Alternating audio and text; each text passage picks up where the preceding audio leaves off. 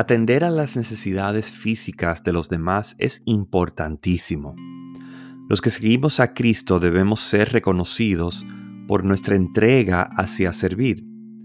De hecho, la fe que profesamos asume que estaremos activos en ayudar a los demás, particularmente a los más necesitados.